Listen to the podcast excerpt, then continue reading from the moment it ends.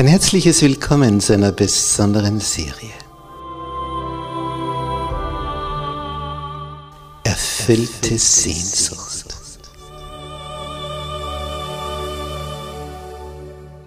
Die Welt der Bibel.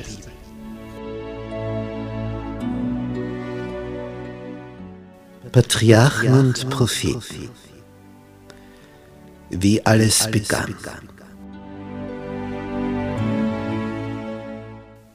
Willst du wissen, was Gott dazu sagt, wie alles begann?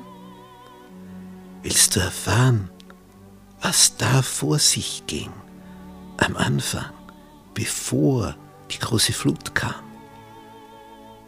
Willst du wissen, wie sich das Volk Gottes, die Israeliten, entwickelt haben? Dann bist du hier richtig. Es wird eine spannende Reise von der Schöpfung bis zum König David.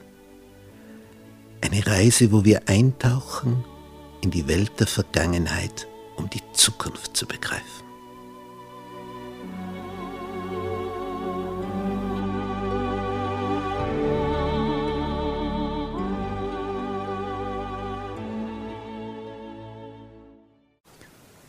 Gnade sei mit euch und Friede von Gott unserem Vater und dem Herrn Jesus Christus. In unserer Serie über Mose, den Mann Gottes, betrachten wir heute den Abschnitt aus dem vierten Buch Mose, Kapitel 25, der Abfall am Jordan. Und dazu begrüße ich auch herzlich unsere Zuschauer im Internet. Die Israeliten waren also von Sieg zu Sieg geeilt hatten die Könige aus dem Ostjordanland vertrieben. Den König Sihon, den König Og, König der Amoriter, König aus dem Lande Baschan. Sie waren jetzt hier in der Nachbarschaft der Moabiter, warteten auf den Übergang in das Jordantal, über den Jordan. Mose traf alle Vorbereitungen. Die Israeliten hatten keine Ahnung davon gehabt, dass inzwischen Bileam hier auf drei Berggipfeln auf sieben Altären geopfert, versucht hatte, die Israeliten zu verfluchen. Es war ein dreifacher Segen geworden. Und dann noch der Segensspruch, dass ein Stern aus Jakob aufgehen wird. Das war die Vorgeschichte. Bileam kehrt nach Hause zurück und überlegt und studiert, warum sind mir diese Schätze entgangen. Ja, Gott wollte nicht, dass ich sie verfluche. Der Moabiterkönig möchte, dass die Israeliten besiegt werden. Ist aber nicht möglich, solange Gott an ihrer Seite ist. Und dann durchzuckt es Bileam, als er wieder zu Hause ist. Ja, Moment, das ist es. Und dann kommt ihm ein teuflischer Plan. Er ist so habgierig geworden und da er ein Prophet Gottes war, kennt er diese Zusammenhänge. So wie ja der Teufel einst im Himmel war. Darum kennt er sich ja so gut aus. Er weiß ja, wie Gott denkt und wie Gott ist. Und Biliam kennt sich auch aus und nun stellt er fest, oh ja, so geht es. Er kehrt zurück taucht wieder beim Moabiterkönig Balak auf und sagt, jetzt habe ich einen Plan. Und jetzt gelingt Pass auf, wir machen Folgendes.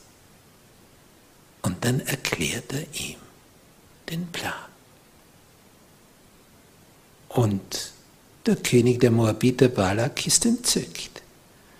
Und sie beginnen ihre Fäden zu ziehen. Die Israeliten ahnen nichts. Sie warten, sie haben Freizeit, sie haben ein bequemes Leben.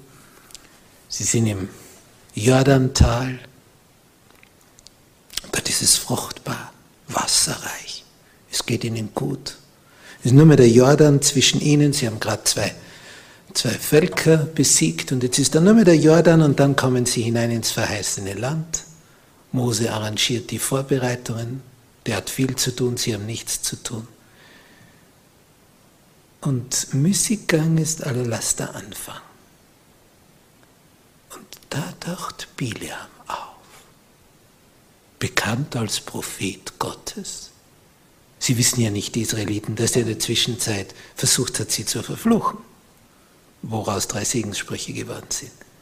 Sie wissen nur, ah, das ist ein Prophet Gottes. Und der kommt jetzt, besucht das Lager der Israeliten. So, kommt, kommt. Euer Nachbarvolk hier, die Moabiter, die haben ein Fest. Kommt, Musik, Tanz, Essen, alles. Naja, es ist Abwechslung in dieser Eintönigkeit des Lagerlebens. Ja, und die ersten Neugierigen stapfen mit. Und die kommen zurück und sagen, ah, oh, da drüben ist was los, da geht was ab, Freunde, kommt, da tut sich was, da gibt es was zu sehen und zu hören und zu erleben für alle Sinne. Kommt, kommt. Einer wirbt den anderen, den nächsten. Die jungen Männer sind die Ersten und sie sind fasziniert von den moabitischen, medianitischen Frauen, die sich entsprechend hergerichtet haben für dieses Fest auf Anraten Bileams. Sie sind die Lockvögel. Aber die Israeliten ahnen nichts. Mose weiß von all dem nichts, der ist in seinen Vorbereitungen um Kanaan zu erobern. Und inzwischen zieht Satan seine Netze zusammen. Er breitet sie zuerst aus, um sie dann dicht zu machen. Wie eine Spinne, die da lauert in ihrem Netz. Und immer mehr Israeliten gehen hinüber. Und was gibt es da drüben bei diesem Fest? Alkohol in Menge. In Menge. Und wenn der Wein erst einmal die Gemüter erhitzt hat, dann wissen sie nicht mehr, was sie tun. Und was machen diese Midianitinnen, Moabiterinnen? Sie verführen die israelitischen Männer, dass sie sich beugen vor den Götzenaltären und opfern und anbeten und in allerhand verbotene Lustbarkeiten einsteigen. Es geht drunter und drüber. Dieses Fest zu Ehren der Götter wird zu einem Totalabfall der Israeliten. Und der Plan, den Bileam hatte, die Idee, die ihm kam, war die, wir müssen das Volk Israel von seinem Gott trennen. Und wie trennen wir es? Indem wir es zum Abfall verleiten. Dann wird der Zorn Gottes über sie entbrennen. Wir brauchen sie nicht verfluchen. Wir müssen sie nur verführen. Meinst du, dass es heute anders ist? Laute Musik, Alkohol, Sexualität, das funktioniert perfekt. Seit Jahrtausenden. Das ist die satanische Mischung. Und das geht immer auf. Denn wir brauchen ja in unserem Gehirn jede Zelle, um weise zu agieren. Und selbst im nüchternen Zustand machen wir genug Fehler. Aber wenn du erst einmal betrunken bist und sich fremde Frauen an deine Seite heranschmiegen, zu allem bereit, und du berauscht bist, der Abhang der ist steil und seifig.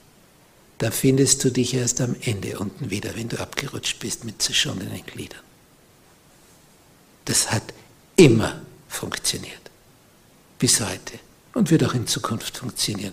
Warum soll der Teufel andere Register ziehen, wenn sich die so bewährt haben? Das ist sein Rezept. Man nehme laute Musik, Alkohol, Frauen. Die Mischung hat sich immer für Satan ausgezahlt. In dem Buch Patriarchen und Propheten heißt es auf Seite 436 in diesem Kapitel, Abfall am Jordan. Es dauerte nicht lange, bis sich das Gift wie eine tödliche Seuche im ganzen Lager ausbreitete. Sie, die Israeliten, die ihre Feinde auf dem Schlachtfeld besiegt hätten, wurden von der List heidnischer Frauen überwunden. Das Volk schien wie verzaubert. Zu den Ersten, die schuldig wurden, gehörten oberste und führende Männer, ältere Männer, bezaubert von der Schönheit der jungen Midianiterinnen und Moabiterinnen. In 4. Mose 25, Vers 3 heißt es, Israel hängte sich an den Baal Peor, der Götze dieser Völker.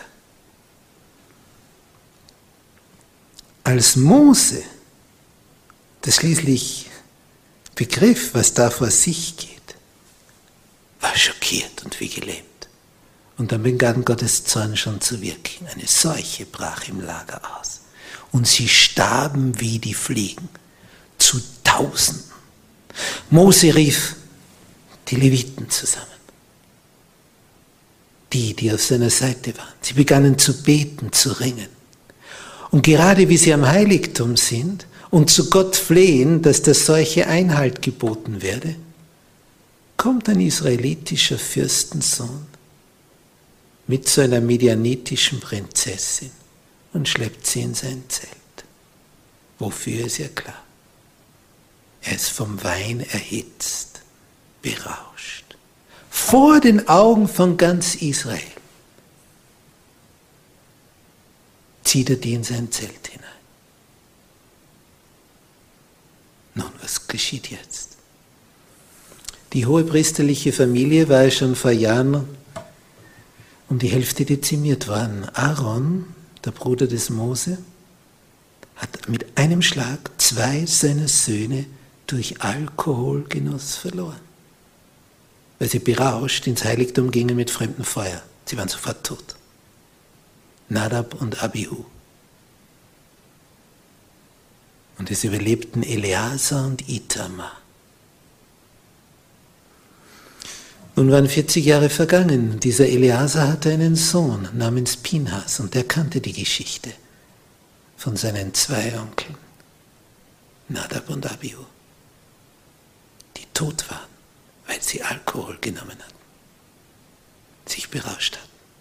Und jetzt sieht Binhas, wie dieser israelitische Fürstensohn mit einer medianitischen Prinzessin im Zelt verschwindet. Und Binhas geht nach, mit einem Spieß in der Hand und durchbohrt beide. Und dann heißt es in der Bibel, da wurde der Plage gewehrt. Und Gott hat Pinas dafür gelobt. Da hat einer frech Gott herausgefordert. Und der Tod kam schnell.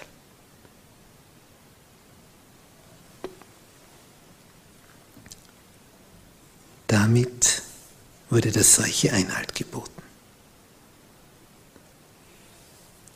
Diese Geschichte, die hier berichtet ist, zeigt eines deutlich. Ein Volk Gottes, das da friedlich lagert. Der Feind, der im Hintergrund überlegt, wie könnte ich dieses Volk Gottes vernichten? Ja, meinst du, der schaut einfach nur so zu, wie wir da friedlich lagern? Ja, denkst du im Ernst, der lässt dich unbehelligt? der zieht seine Fäden. Und wenn es dir gut geht, wie den Israeliten am Jordan, alles in üppigem Wohlstand sich befindet, dann, dann, wenn die Langeweile sich ausbreitet und dann dort die laute Musik ertönt und der Wein die Sinne berauscht und Drogen und was es sonst noch alles gibt und dann noch die entsprechenden Frauen auftauchen, dann läuft es wie geschmiert für die Hölle. Ist du auch schon hineingefallen?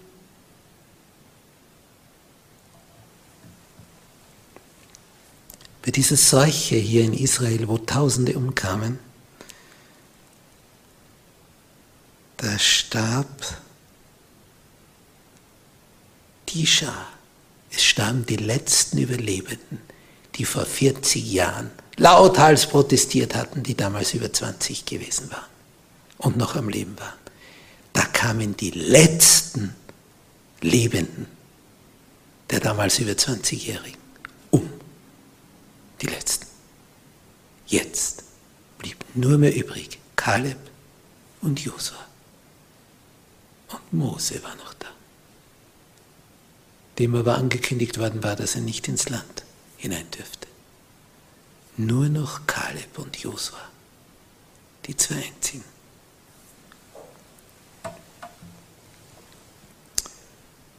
Es heißt hier in diesem Buch Patriarchen und Propheten auf Seite 437, Gott ließ Strafgerichte über Israel kommen, weil es den Verlockungen der Midianiter nachgegeben hatte.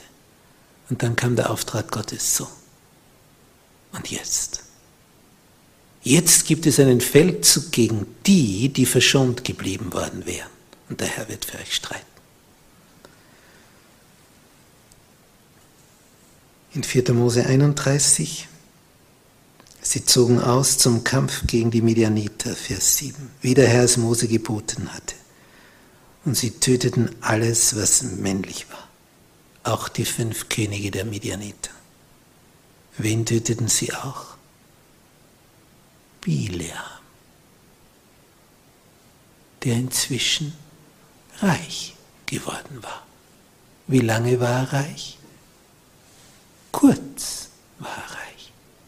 Er hatte sein Ziel erreicht. Er hatte die Schätze bekommen, aber schnell mit dem Tode bezahlt. Willst du auch so enden?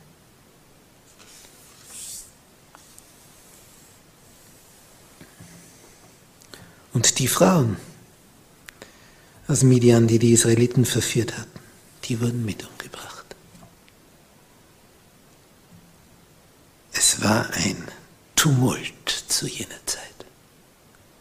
Unmittelbar vor dem Eingang ins verheißene Land. Nur mehr der Jordan dazwischen. Nur mehr das. Es waren die letzten Wochen, Monate, wo Mose noch unter ihnen war. Da passierte noch das.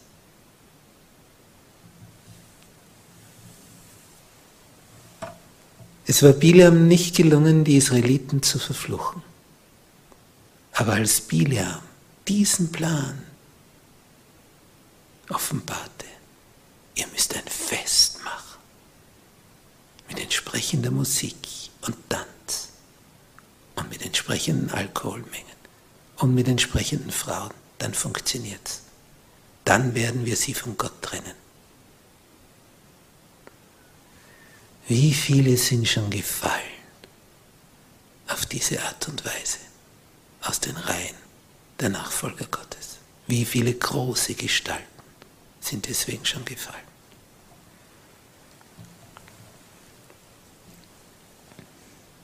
Die Macht einer solchen Frau in Sprüche 7,26 heißt es, zahlreich sind die Erschlagenen, die sie gefällt hat. Und viele sind, die sie getötet hat. Die Lippen der fremden Frau. Und Paulus schreibt im ersten Korintherbrief, Kapitel 10, Vers 11 und 12, Solches widerfuhr jenen als ein Vorbild für uns es ist geschrieben uns zur Warnung, auf welche das Ende der Welt gekommen ist. Darum, wer sich lässt dünken, er stehe, der mag zusehen, dass er nicht falle. Am sichersten, dass du nicht stolperst und nicht fällst, bist du auf deinen Knien. Ja, da bist du schon am Boden. Auf Seite 439 heißt es in dem Buch Patriarchen und Propheten, Satan kennt das menschliche Herz gut. Er weiß um die verwundbarsten Stellen in jedem Charakter. Er hat sie jahrtausende lang mit boshafter Gründlichkeit erforscht. Jahrtausende.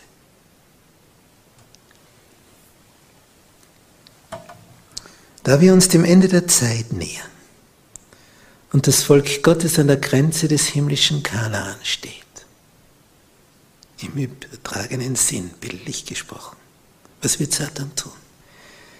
Deswegen wird Satan wie vor Alters seine Anstrengungen verdoppeln. Verdoppeln steht da. Um das Volk Gottes am Einzug in das verheißene Land zu hindern. Er wird seine Anstrengungen verdoppeln. Zum Beispiel auf die Art und Weise, wie er es hier bei den Israeliten gemacht hat. Man muss sie zur Sünde verführen. Dann sind sie von Gott getrennt und dann sind sie ein leichtes Opfer. Das ist Satans Plan. Ich muss sie zur Übertretung verführen und die Übertretung als schmackhaft darstellen, als etwas Delikates, Feines. Immer wieder stelle ich fest, wenn Gott uns etwas gebietet, dann überlegen wir, ja, aber wenn ich jetzt gehorsam bin, wenn ich jetzt treu bin, was werden dann wohl die Folgen sein? Was werde ich dann für Unannehmlichkeiten haben? Immer wenn es um Gehorsam gegen Gottes Gebote geht, überlegen wir uns Folgen, ob die nicht am Ende nachteilig sind. Wenn es aber um Ungehorsam geht, gegen Gott, überlegt sich da jemand die Folgen? Oh, das ist, da ist der Augenblick, die Lust, die Gier, die Begierde. Da wird der momentane Vorteil riesengroß betrachtet. Was ist morgen und übermorgen und in einem Jahr? Das wird nicht beachtet. Da macht man sich keine Sorgen. Aber wenn es um Gottes Gebote geht, da treu zu sein und das zu halten, wenn es heißt, gedenke des Sabbattages, des Samstages, ja, am Ende verliere ich dann meinen Job. Du brauchst dir darüber keine Gedanken machen. Du brauchst nur treu sein. Die Folgen, die kannst du Gott überlassen, wenn du treu bist. Aber wenn du untreu bist, wenn du das planst, dann beginne zu überlegen, was sich da an Folgen auftürmt. Ist da irgendetwas an Vorteilen dabei? Oh ja, Wilhelm hatte Vorteile. Er bekam jetzt die Schätze, die er so gerne haben wollte. Für wie lange? Und was ist in Ewigkeit? Bileam wird nicht dabei sein, wenn der Herr auf der Wolke erscheint. Er war einst ein Prophet Gottes und wird nicht auf der Wolke sein. Das erschüttert mich. Der Mann war ganz nah dran. Und wenn wir überlegen, Satan, der war noch näher dran. Der war im himmlischen Thronsaal. Der befehligte alle Engel. So nahe war der dran. Wenn wir uns manchmal wundern, na wie kann die Gestalt fallen? Das war doch so eine große Gestalt, die für Gott unterwegs war. Satan war die größte Gestalt. Die Nähe, die einstige Nähe zu Gott, bedeutet nicht, dass du deswegen nicht fallen kannst. Darum, wer zu stehen sich denkt, der sehe zu, dass er nicht falle.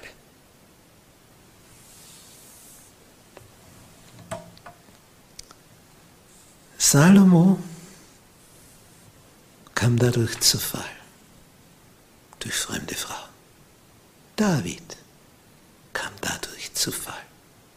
Josef in Ägypten sollte dadurch zu Fall gebracht werden. Aber es gelang Satan nicht.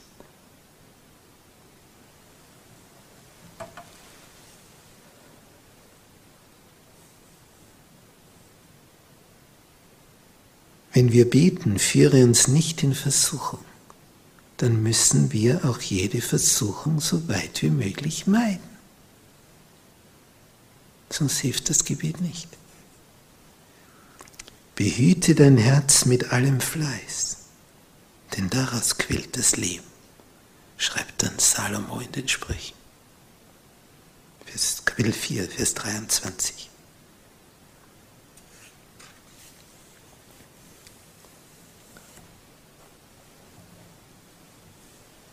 Und Paulus schreibt, wer sich da mit fremden Frauen einlässt, wenn jemand den Tempel Gottes verdirbt, das ist unser Leib, den wird Gott verderben.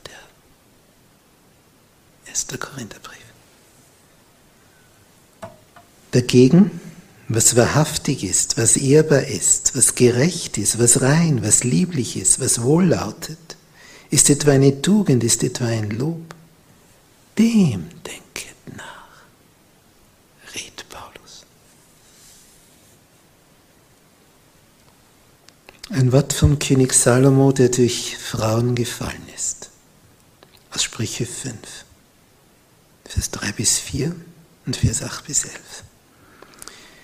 Die Lippen der fremden Frau sind süß wie Honig und ihre Kehle ist glatter als Öl. Aber danach, danach, danach, was ist dann? Wie ist sie dann? Zuerst ist Honig und glatt wie Öl geht das hinein. Aber danach ist sie bitter wie Wermut und scharf wie ein zweischneidiges Schwert. Was rät Salomo den Männern? Lass deine Wege ferne von solchen Frauen sein. Nahe nicht zur Tür ihres Hauses, dass du nicht anderen gebest deine Kraft und deine Jahre einem Unbarmherzigen, dass sich nicht Fremde von deinem Vermögen sättigen. Und, was du mühsam erworben hast, nicht komme in eines anderen Haus. Und müssest hernach seufzen, wenn dir Leib und Leben vergehen.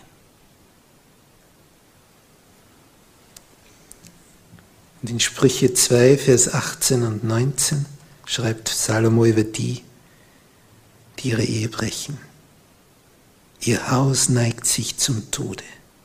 Alle, die zu der anderen Frau eingehen, kommen nicht wieder.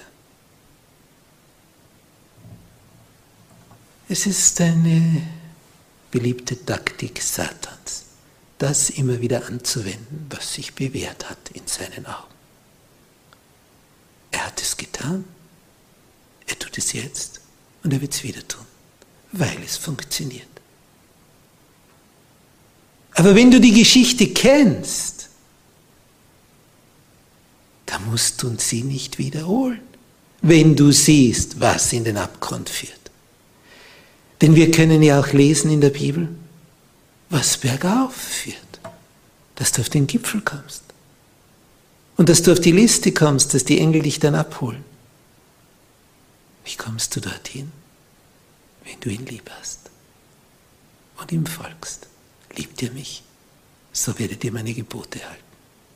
Wohl dir, wenn du weise bist. Denn wenn du die Geschichte nicht kennst, dann bist du dazu verdammt, sie zu wiederholen. Aber wenn du sie kennst, dann kannst du dich befreien von diesen Tücken und diesem Netz.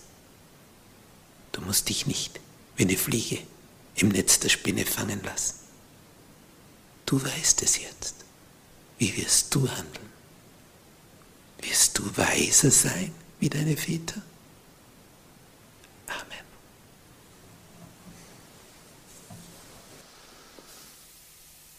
Unser Vater im Himmel Danke. Danke für die kostbaren Sätze aus deinem heiligen Buch, der heiligen Schrift, der Bibel, das Buch der Bücher. Du hast uns diese Geschichten aufschreiben lassen, damit nicht all die dummen Entscheidungen der Vergangenheit unserer Väter und Vorfahren sich wiederholen und wiederholen und wiederholen. Du hast es niederschreiben lassen, dass wir höher steigen. Danke, dass wir wissen dürfen um diese Begebenheit. Danke, dass wir sehen können, was die Folgen sind, die Auswirkungen, wenn man dir folgt oder dir nicht folgt. Entweder Segen oder Fluch.